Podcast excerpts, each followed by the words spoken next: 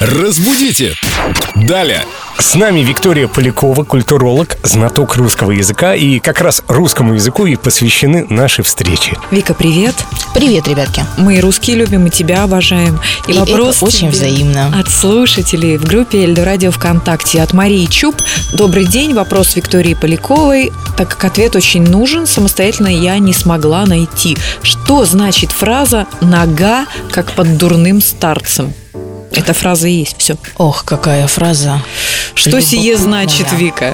Я думаю, что мы немножечко с вами поразмышляем и попробуем догадаться, что же она могла означать. Раньше старцем назывался колодезный журавль. Вот это вот такая палочка, которая погружается в сам колодец. И достает потом ведро Да, с водой. да, но что подразумевается в этой фразе, предположить сложно, потому как э, нет какой-то предпосылки. Можно предположить, что нога, как под дурным старцем, имеется в виду высокий рост и, соответственно, большой размер ноги. Есть еще такое выражение «нога, как у дурного человека».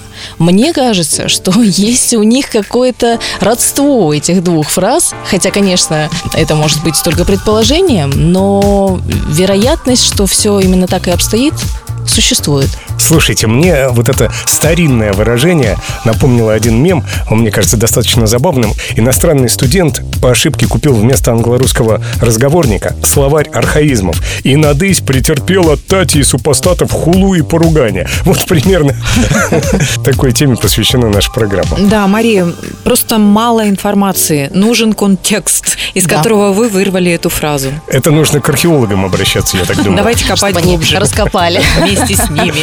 Археологи, раскопайте нам правильный ответ. А мы вернемся к музыке. Разбудите! Далее!